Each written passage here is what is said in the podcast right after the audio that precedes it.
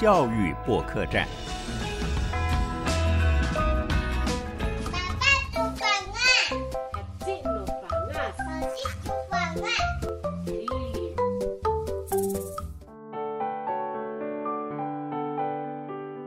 我们刚才听到这几句孩子们很可爱、很可爱的声音呢，我想大家会猜得出这是大概幼儿园的小朋友。那么他们在说什么呢？嗯，当我们在听一个小小朋友说话的时候，总觉得他们的声音特别的干净、特别的纯真。不管是好奇的提出问题，还是回答大人们的话，那真的就是一个一个的小天使在说话。那我们一开始听到的这几句短短的话，猜都猜得到吧？是原住民的小朋友说的话。他们来自不同的族群。在今天我们的时间里，要为大家访问的就是国教院原住民族教育研究中心助理研究员吉瓦斯八万。好，应该是称八万还是吉瓦斯？要称吉瓦斯。好，吉瓦斯你好，你好，欢迎你到我们的节目中来啊。我们今天要谈的这个题目很有趣，叫做“打造属于部落的幼儿照护体系，从教学族语开始”。所以我们可以确认，刚才的几个小朋友，他们说的就是他们的祖语、母语，对不对？是我觉得孩子们如果从小学习母语的话，他对他自己的家有更深的认同，他会更爱他自己的家，更认识自己的家哈。那您现在担任的是这样的一个工作，您是做计划，还是您去做呃教学这块的研究？其实我到国教院刚满一年，嗯，在我去国教院工作之前，我是在红光科技大学幼儿保育系教书，我教了十几年，嗯，所以其实我的领域就是在幼儿教育、幼保方面。嗯我的研究，好，就是我回国之后的研究，其实都会跟原住民有关，尤其是幼教或幼保，因为那是我的专业领域。嗯这就第一个问题出现了。幼儿教育对我们来讲，幼稚园嘛，学习的东西应该都是差不多的，而特别独立出了原民的幼儿幼稚园啊，这两者最大的不同点是什么？嗯，长年以来我看到的就是说，虽然我我我到部落里面去看那些孩子，他们都是原住民的孩子，嗯但是你会发现，为什么他们的教育环境、老师都跟平地的一样？哦，你的意思是说，因为环境的不同，其实应该不同。对，因为其实你在部落里面，你听得到族语，嗯但是为什么在幼儿园、在国小、国中、高中里面你就听不到了？哦那就是那就很奇怪。当然，他们其实他们在对话的时候，尤其是国小的小朋友，然后国中的、高中的，他们对话里面可能会有一些诶骂人的话。因为我从小我在学族语的时候，我最开始就学到骂人的话，因为会被妈妈骂嘛。哦，对，所以就是他们私下的互动可能会有族语，但是教学上是完全没有的。嗯嗯，那你如果说他如果都没有用族语做教学语言的时候，他怎么学他的文化？是啊，那就很可能会变成我搞不好以后我要去找我我赛德克族的语言跟文化的时候，就要到博物馆去找了。我想起来，我每一年啊都会去欣赏有一个演出，叫做《惊叹号》。这个是台湾各地的原住民中小学，也有大一点的啊。那么他们就是把自己民族的传统艺术跟文化，透过歌舞表现出来。那这歌舞里面就有包括了仪式啊，包括了传承。但是说实话，好像真的年轻一点的朋友，对于自己的原住民族语啊，不擅长的人比较多，就是会说的人比较少，没有说那么流利。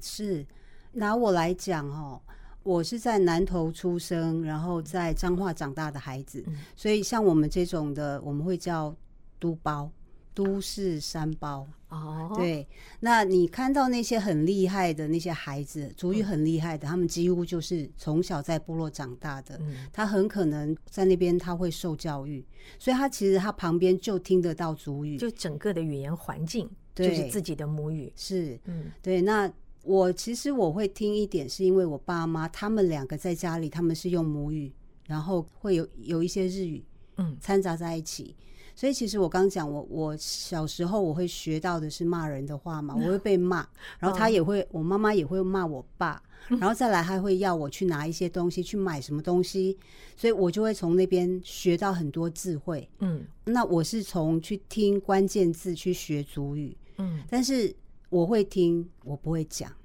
没有用的机会。对对对对，就是我只有听，然后但是我回他的时候可能是用用国语国语跟他嗯回，嗯所以这个其实就是我们在都市里面长大的孩子，我可以讲说是我的语言的语言的权利被剥夺了。嗯嗯，我应该是要能够说主语的，但是爸爸妈妈他们觉得我在国小可能用不到的状况下，他没有教我。嗯然后等到我后来长大了，我要去学主语的时候，其实有一些音我是发不出来的，然后反而会被我妈妈笑。嗯哼，其实我们从这个很多实验的例证呃上面来看，在国外非常多国家也一样，就是你这个孩子如果从小跟着妈妈大量的说话，他的语言在。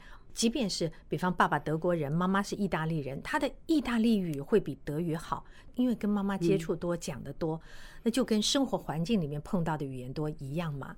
所以我们现在可能很多年轻的原住民朋友啊，在语言的部分可能会流失很多。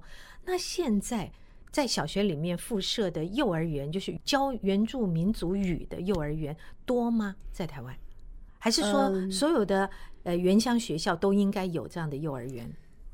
它其实应该是说，他会有一些计划是让学校去申请的，嗯好，包括你可能就是他给你几十万，然后让你去教语言跟文化。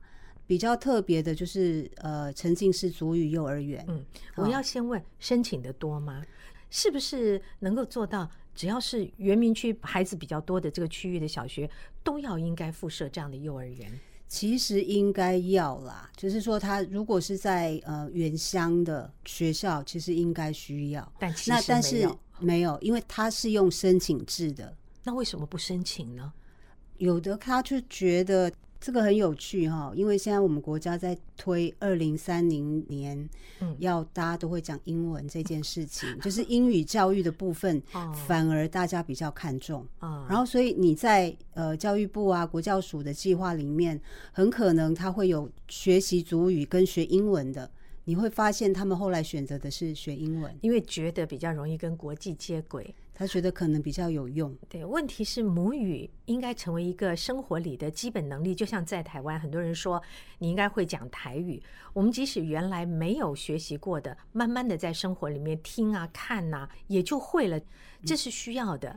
那这个其实两者不相违背啊。我这边分享一下，我刚讲说我是在彰化市长大的孩子，嗯我的台语外台语讲啊就好，嗯，比你的母语好，好。很多。我是赛德克族，哦南投仁爱乡的赛德克族。嗯嗯对，其实是后来长大，人家他可能是讲的是台语，他们常常在跟我聊天的时候会突然停住，然后说啊，怕你听不好意思，你听得懂吗？然后我就说哇天啊，哇天啊，呜嗯哦，然后所以他们就很很讶异，说你为什么一个原住民会讲台语？就生活环境嘛，对因为彰化它的社区语言就是台语，然后我从小就跟我一起玩的，国小的、国中的，很多人都讲台语啊。嗯，然后我第一一个我就是要知道他有没有骂我啊，对，所以我其实我的台语是从真的是在生活里面学到的。我爸妈当然他的台语不是很好啊，但是我接触的那些小朋友，他们都讲台语。嗯嗯，然后我我要到那个菜市场去买东西的时候，我要买东西，我也要讲说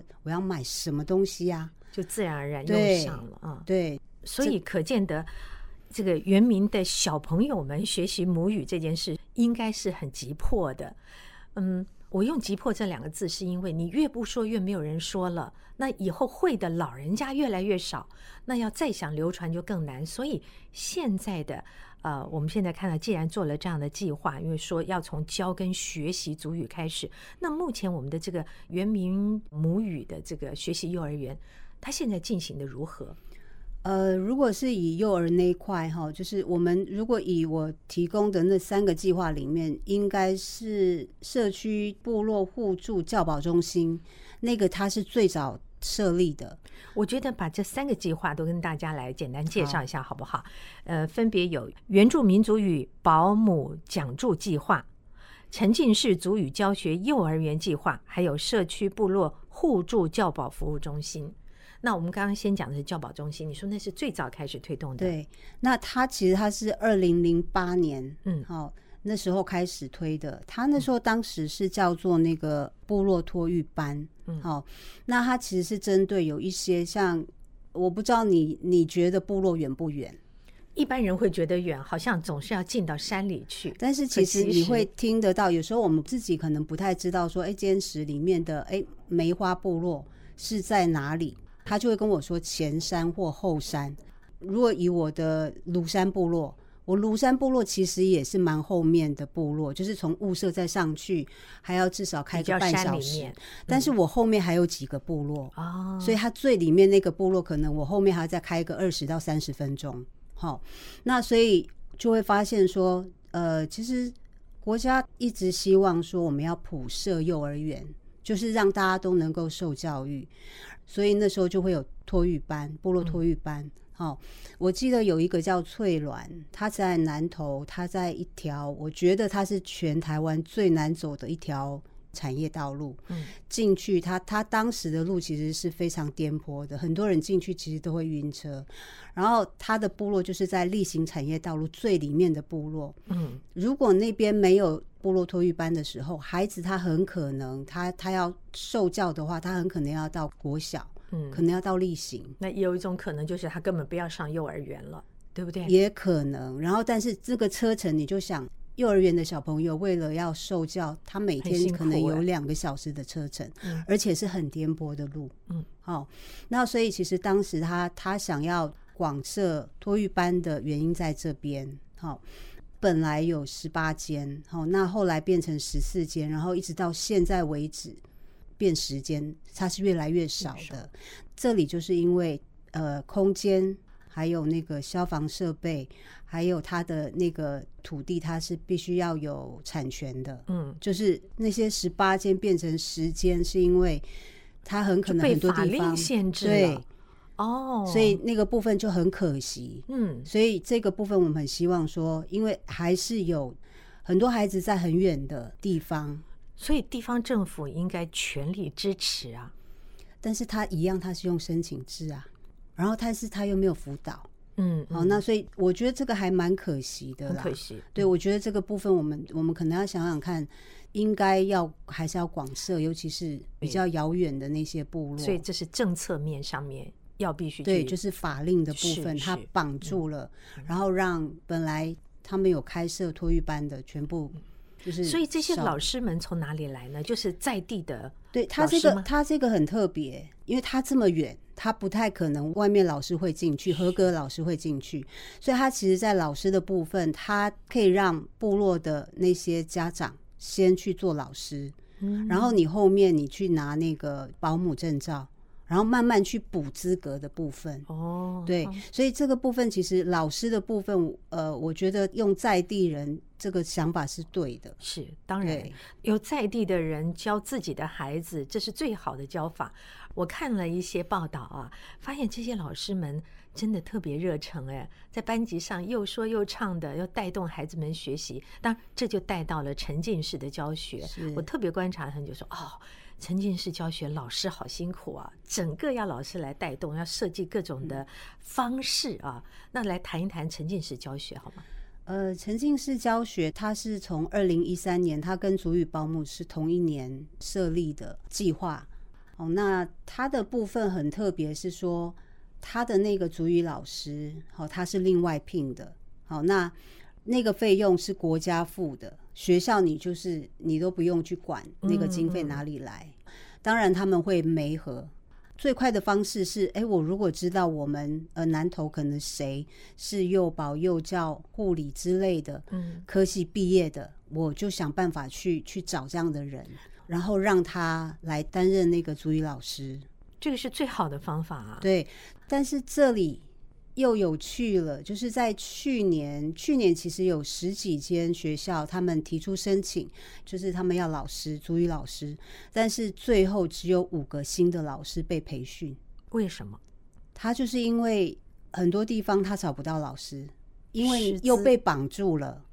你要绑幼教、幼保，就是条件的然后或。社工或怎样？对，我想到了一个真实的例子，有人呢捐了一辆车给这个山里面的这个学校，给幼稚园哦，因为说孩子们哦没有办法下山来。车子捐了，可是问题在法令上，你必须学校聘一个驾驶。这个驾驶呢，只接这几个孩子，又没有其他事情，你要配一个全职驾驶，而且他不能够喝酒，不能抽烟。可是我们也知道，在山里面天冷，哪有不喝酒的哦？所以这整个条件就绑住了，因此找不到驾驶。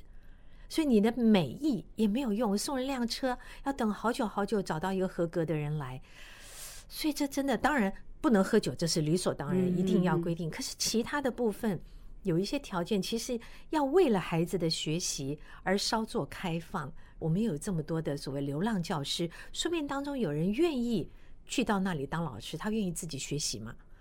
所以我觉得这好像好多都受限在这个规定规定上面。我举例一个例子哦，它嗯不在这些计划，在台中的一个部落，它叫做亲子馆。嗯在台中，它现在在推一区一个亲子馆嘛。嗯那所以其实，在和平区，台中就是一个呃原乡叫和平区。嗯那他们其实最近在找，就是在找教保员，找不到啊。然后我那时候其实，当然我们也是跟部落在问啊，问问看他们那一条线，还有旁边那条线有没有呃一样是幼保幼教社工背景，大学毕业的孩子。嗯。就后来大家这样想一想，真的是想不出来。哎，我们可不可以透过今天这个访问啊，让有心的老师们，也包括学校有需求的，想办法尽量去看到这样的讯息，然后相互的媒合。因为我看到的几则报道里面，都有这些幼保的老师，我非常佩服。我当时就想问你，我在看影片就想说，我一定要问你，这些老师哪里来的？他们非常年轻，有几个看起来根本就还像大学生一样，然后他们教导的方法非常的纯熟，而且我看到他们脸上是开心的。我有一段看得很感动啊，那是两个老师。这篇报道里面说，一百零九年的一个报道里面说的，他先是拍两个老师怎么样教孩子们，说了一个他们传统的故事啊，之后呢，各自有一个心得说，有一个老师说，一开始我以为管好秩序就是协同。我以为埋头苦干做好自己的事情就是彼此互相协助，我以为这样的话，淑慧老师就是另外一位老师可以轻松一点。第一年不知道该如何协同，真的很辛苦。另外一位老师说，第一年我们两个人都很努力，后来发现我们是在种不同的树，树茁壮了，但是我们都累垮了。后来他们开始不同的设计，共同设计课程啊，一起教学，一起田野调查。我从这两个老师的这两段心得，我心里面有一种有点心酸，很佩服他们，我又有点心酸。他们在摸索，而他们摸索成功了。到底台湾有多少这样的幼儿教育，原民的幼儿教育，有这样的老师？这老师从哪里来？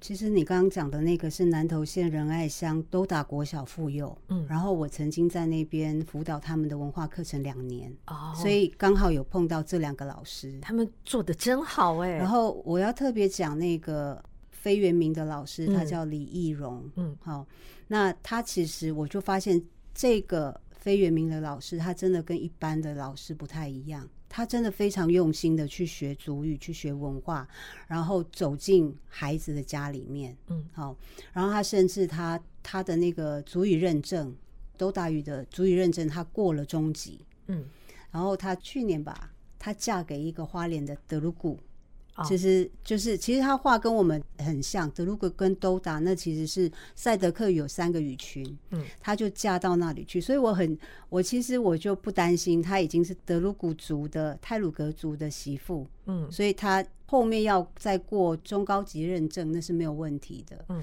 所以你看。我从他身上，我会看到他，他对原民的语言跟文化的部分，他是非常喜欢的，而且非常用心，真诚的对喜爱。对，嗯所以其实这样的老师真的我觉得不太多啦，嗯，因为很多人他很可能就是我待在那边，他规定我在那里几年，几年之后我就跳到外面去了，他在等着要跳出去。以前有师范学校，嗯，就可以培养原民的老师，就是为你的家乡在回馈嘛，特别为这样而培养。哦，这样一说起来，就觉得你们要做的事情，或者说国家的教育体系要做的事情好多呀。因为我们花了很大的力量，也看到有很大的经费出去，可是是不是让所有的学校在不同的环节，每个学校需求不同嘛，他们都得到了他们想要的这种协助？这是一个大问题。可是如果没有办法去解决这个问题的话，你做再多的投资，其实效益不大。就像你说，到目前为止才十个左右的幼儿园，嗯，对不对？但我看到他们每个幼儿园都很棒哎。那个是教保中心，哦，教保中心那沉浸式主语幼儿园应该是超过五十家以上。哦，那那就还好。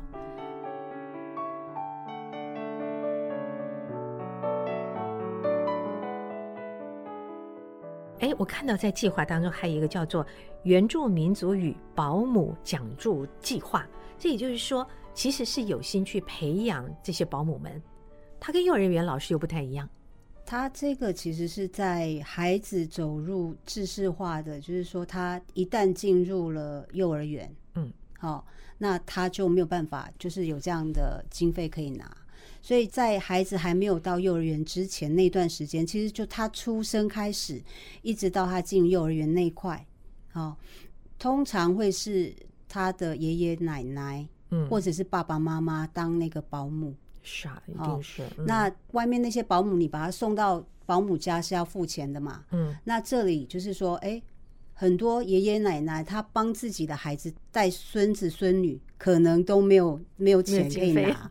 那这里你只要是用主语跟他说话，你每一个月可以从呃两千块、三千块到四千块拿到这些经费。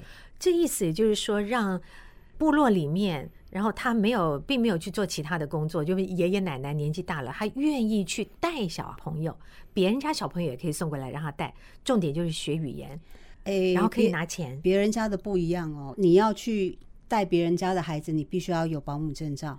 哦，就带自己家的孩子，那就是鼓励自己家的爷爷奶奶、爸爸妈妈教孩子说这个母语，还可以给钱，是，这很好啊。我我举爷爷奶奶一一个例子，定很爱。我二姐她在台中，好，她就带了两个孙子，嗯所以他在带那个孙子的时候，我就想说，哎、有这个计划，我就问他说，你知不知道有这个计划？他说我不知道、哎，然后我就跟他讲说，你去台中圆明会问一下，你如果是用主语跟你的孙子对话，好，你教他主语，一个月有三千块零用钱，我觉得蛮好的、啊，挺好的。对，所以后来他就真的非常积极的，他就成为主语保姆。我想可能很多人不知道然后很有趣的是啊，啊。他常常会打电话回去，之前会打电话回去问我爸。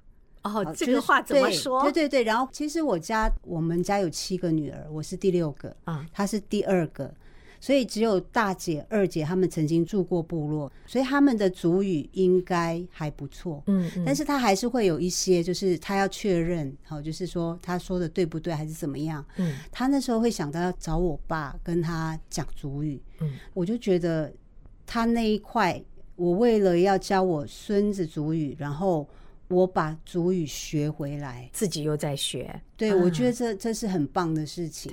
这个讯息应该尽量的让部落里的朋友们知道啊。可能很多年长者也很开心，我可以大量的说我从小说到大的语言，他们也会很开心。这个部分可能很多呃原住民的，尤其长辈，他们不知道这个资讯啊。其实这个啊，就跟沉浸式的教学啊，其实是很相像的，因为把你放到某一个环境里嘛，你必须开口学习。我就想到，我看到这个是一百零九年度优秀族语幼儿的一个表现，也就是我们刚刚节目一开始大家听到的那几句啊，这些孩子们说的真好。其中有一个小朋友叫黄黄什么新一个小朋友，我一听他讲话，我就想到那个法国的那部电影《蝴蝶》，那小女孩不是在里面一直问祖父问题，为什么为什么不呱不呱，一直在问。这个小女孩呢，我也是听到她跟她的我不知道是保姆还是可能是爷爷奶奶啊，那个是奶奶，对奶奶。她就一直说囡囡囡，我听那个声音好可爱，我要播出来让大家听一下。这几个孩子都是幼儿园左右，大概三四岁的孩子，讲的真好。然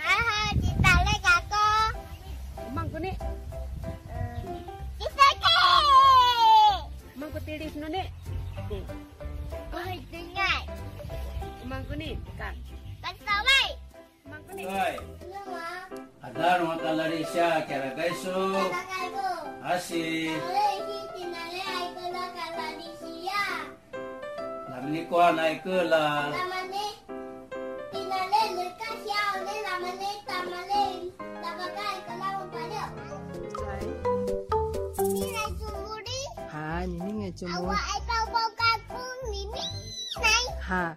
Ay, 妈妈，ni manay. 木木来哟，Ang sumulay tumanan. 那那那，Kumanan. 那一个地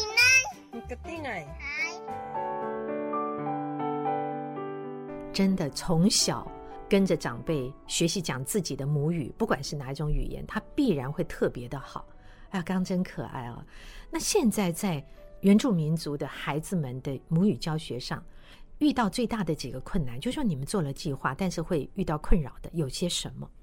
前面我我有提到，就是其实有很多像我这个年纪，或者是比我年轻的，或者是说那些呃幼儿园年纪的爸爸妈妈，他们其实是不会讲母语的，哦，所以他很可能那些幼儿的主语可能是从爷爷奶奶那边学的，然后他晚上他还是要回去爸爸妈妈那边啊，嗯，但是爸爸妈妈就又换成国语，不过据我们知道，孩子们学习能力其实很强，你换语言他都不是问题，对。重点是要有人讲给他听。嗯，对啊，所以这里其实就是我我们已经观察到这个问题很久了，我们就呃特别讲说，一定要那些家长他要去学，啊，家长也要学，对，因为你这样的话，你才有办法是三代一起讲，嗯，而不是把他送到他刚好在这个幼儿园，或者是说，哎，他的爸爸妈妈是主语保姆，他才会去去学。嗯所以我觉得这一块需要做啦。嗯嗯对啊，当然，其实我们有一个语推组织的计划，嗯它有特别在推主语家庭，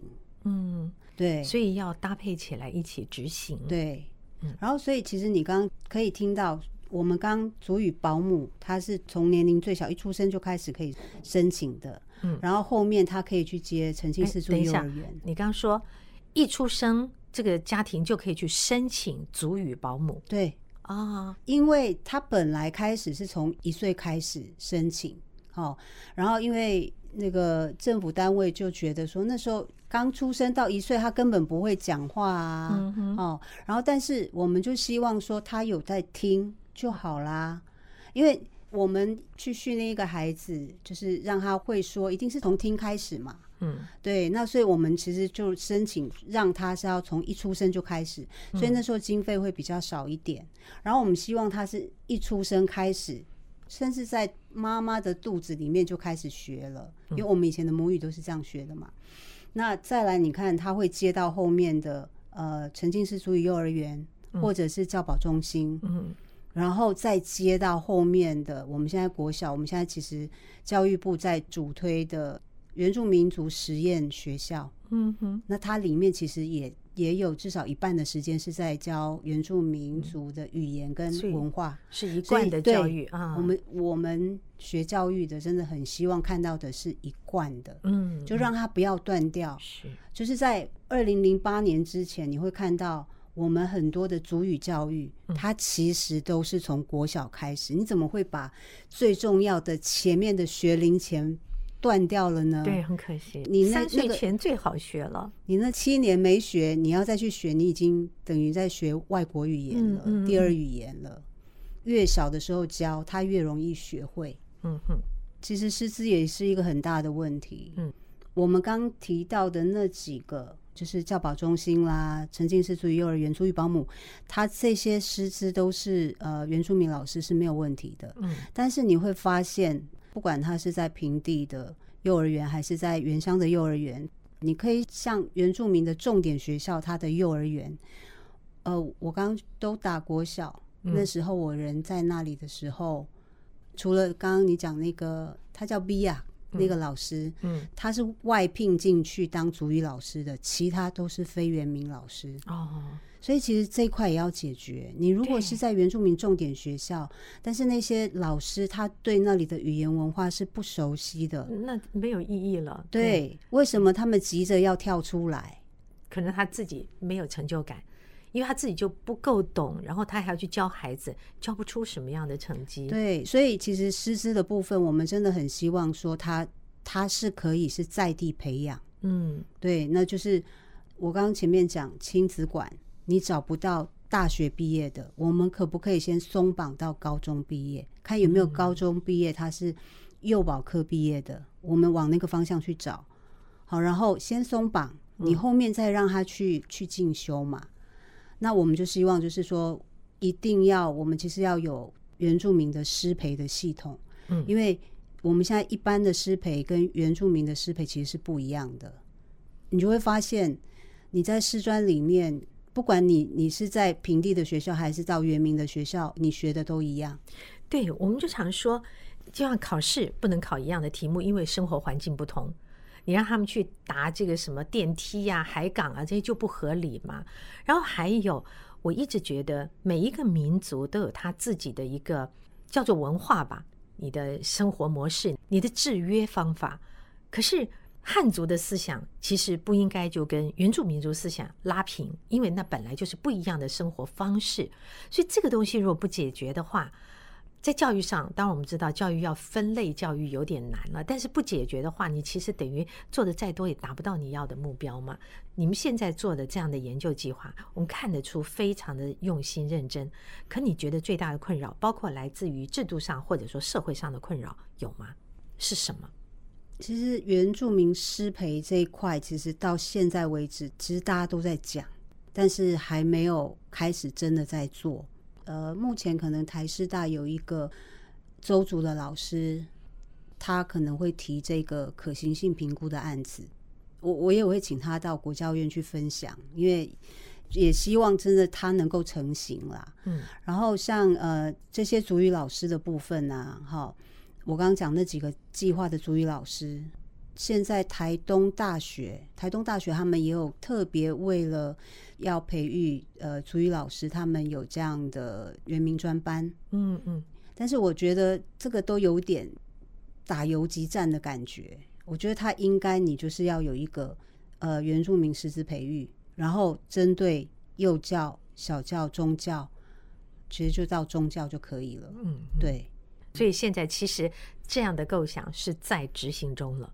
对，就是说我们大家已经都有提出来了。对，从那个就是国小的校长，他们其实在研讨会的时候，去年研讨会有提出来。嗯，然后我刚刚讲那个台师大的王明辉教授，他也着手在进行这件事情了。所以我们希望这个部分能够就是水到渠成啦。因为如果我们还原民教育，它还是绑在一般的师培制度下面的话，就是就算他是原住民，你还是把他培育出是一个不懂自己族语文化的老师。就你找不到一个真正合用的老师了对。嗯，在您理想中，部落主体性的幼儿照护体系是怎么样的？好，那个部分哈，我我就会想要用那个，就是其中有一个片子，他其实在讲那个屏东美元部落的教保中心，嗯。好，然后他们他们非常努力的在做这个计划，也很欢迎其他地方要申请的，他们有任何问题，他们都可以帮忙。他们做什么样的计划呢？呃，就是教保中心，嗯嗯。他他那边有一个教保中心，嗯。然后他其实他就提到，他为什么叫做社区部落互助教保中心，因为他觉得部落的孩子应该是部落大家共同在照顾的，不会是说这是你家的孩子，这是你你家的事。嗯，其实我们常常就是说，如果在部落，你会看到有孩子在外面晃，你就会说，哎、你怎么一个人在外面？嗯嗯好，爸爸妈妈呢，如果碰到吃饭时间，说啊，爸妈不在，那你有东西可以吃吗？然后他如果没有，就把他带回去，嗯，带回家里去吃。跟以前的那个眷村很像，孩子在外面谁家看到领回去吃饭。对对对，所以就是他的概念是这样。嗯那这几个计划，他们的课程，好、他都会跟着，就是像可能是像原住民很多还是务农的，嗯好、然后你会发现说，哎，我们常常会用小米嗯做课程的主题。啊，然后我们就会从小米播种季开始，然后让孩子真的去播种，去照顾小米到它长大，嗯。后面收割。嗯。好，那那个其实我在多大国小妇幼，我其实是有看到他们从播种期开始，一直到他们收成，你看到一大片小米园，但是到最后每个小朋友可以带的大概就是一只手的小米。嗯哼，让他们跟着季节，跟着大自然，感受那个生活的一步一步的改变。对，啊然后也让他知道说，我我那时候看到我也很惊讶，我说哈，就这样而已，一个孩子就这样，那嗯这可以做什么？他说不管啦、就是让他回去，可能是放到饭里面去煮，还是怎样，但是他种出来的，而且要让孩子知道这个多珍贵啊。嗯嗯嗯嗯嗯好，然后让他知道不要浪费。嗯哼好，虽然真的是现在很少有人在种小米，但是它其实它在以前，它其实是很重要的一个作物。嗯，这这要看每一组，它每一组它可能有一些它的祭典啦，然后它可能每一季，哦，他们可能要种的东西不太一样。我觉得针对这个幼儿照护体系这件事情，我很感动的两句话，是我也是在报道中看到，它叫做“全村供养，全村照护”。我觉得这一点啊，是让我们觉得特别不容易的地方。就你的孩子其实也是我的孩子，大家一起来照顾。还有一个，我我想提另外一个，其实现在在每一个部落，它都有一个叫文化健康站，嗯然后它的概念其实就是老人日托。啊、哦，所以那些老人他其实一大早就会到老人日托，然后中午在那边吃饭，然后他就的早上下午有课程，这指的是老人被照顾，还是对对对老人啊？那那课程是给老人的吗？还是对给哦？然后我们现在其实这几年在推老幼共学，嗯所以我其实我在屏东的家平教保中心，我那一次刚好去参访的时候，就刚好看到，因为不管你是幼儿园、国小还是文件站，都在部落，所以那天我就看到老人家他们就从文件站走路到教保中心，嗯。然后就开始那天的课程。嗯。然后他那天在教的就是那个地瓜叶，然后就老师先带。嗯，带完之后呢，他就让老人家看哪一个老人家愿意，因为你拿起来一个地瓜叶哦，它其实每一个部位的主语是不一样的，嗯嗯嗯。然后就让那些孩子来跟老人学这要怎么讲？嗯。啊，当然前面老师可能有教过，嗯。然后你从那边就可以让那些小孩子觉得，啊我的我的爷爷奶奶好厉害，他的主语很厉害，因为嗯。很多孩子都会觉得爷爷奶奶老了没用，但是你在那样的情况下，你会觉得哇，他的主语好厉害哦。嗯。然后哎，那些他们的孙子孙女可能在上面表演、唱歌、嗯。唱主语歌，老人家也看得很开心啊。嗯嗯对，所以其实我们呃这几年开始推那个老幼共学，我就觉得这个部分其实老幼共学也不是台湾先做的，我嗯。们第一个听到的是我印象比较印象深刻的是在日本，哦对他把幼儿园跟老人日托可能就是一个是在一楼，一个在二楼，或者是在同一层，然后让他们有办法是是可以互动的，因为这样的话老人家他也很开心啊，嗯哼,哼，对。这很有趣，因为在台湾我听到过说，呃，老人家爷爷奶奶带着孙子可能一起去到某一个学习的场地，但是各学各的，并没有把他们连接在一起。对我觉得如果可以连接在一起，呢是更有意义了。对，整个的这个计划会一直持续的推行下去。它其实这个就是问题的重点，嗯它叫计划，嗯，所以它是计划，就是你要有经费，它才会执行。执行，所以我真的是觉得真的蛮有趣的，好，就是说你这个计划你到底要做怎么样？你为什么不让它变成正式课程？嗯哦，像为什么台湾会有沉浸式足语幼儿园？它其实就是学纽西兰毛利人的语言潮。你在纽西兰你会看到那个已经是正式课程了，那台湾到底在等什么？如果做得很好了，你就让它变正式的啊。嗯还有我刚刚前面有提到原住民族实验学校，你要实验到什么时候才要停？然后它后面到底要它要长成什么样子？嗯嗯对，这些其实就是我们原民教育其实要去思考的部分。是。这不但是你们做计划的人的很大的心愿，我觉得也是社会上如果可以的话，大家一起能够帮助来推动这件事情。那所以像民意代表就很重要了。如果他们愿意出手，一起来注意这个议题，一起帮忙推动的话，我觉得这个是不只是原乡的孩子们之福，其实一个好的教育模式是适用在每一个孩子身上的。今天非常谢谢吉瓦斯来到我们的节目当中啊，跟大家分享了原来我们完全不认识的原住民族的幼儿们呢，他的母语教学，我觉得也可以给所有做父母亲的人做参考。我们是不是也从小开始？因为每个人都有自己的母语哦，不一定是只有国语而已啊。那你有没有教他呢？不管他是哪一种语言啊？哎，我想这个吉瓦斯是赛德克族嘛。那赛德克族跟我们一句什么样问候语，或者跟大家说再见也可以说一句好吗？好，我如果是要就是问候的话，我会讲“梗逼呀，梗逼呀，梗逼呀”的意思是，它其实就是你好吗？呃，如果你们你们的话是你好吗？或者是说就是祝你健康哦，这个话很重要。对，跟逼呀，跟逼呀，对，看到他说哎，你要要健康哦，哦，然后还有一个就是莫怀鼠。莫怀鼠巴莱，莫怀鼠其实用英文它叫 Thank you。如果莫怀鼠巴莱，它的巴莱就是 Very much 哦。但是你要非常诚心的，我们就会讲莫怀鼠巴莱，莫怀鼠巴莱。对，好。然后刚才健康这个字很重要，跟 B 呀，跟 B 呀。我想我们要祝福所有的朋友们，在疫情才刚刚开始要变得好转的时候，我们要祝大家跟 B 呀。好，谢谢吉瓦斯，谢谢你，谢谢田姐姐，不坏树巴来。本节目由国家教育研究院策划制作。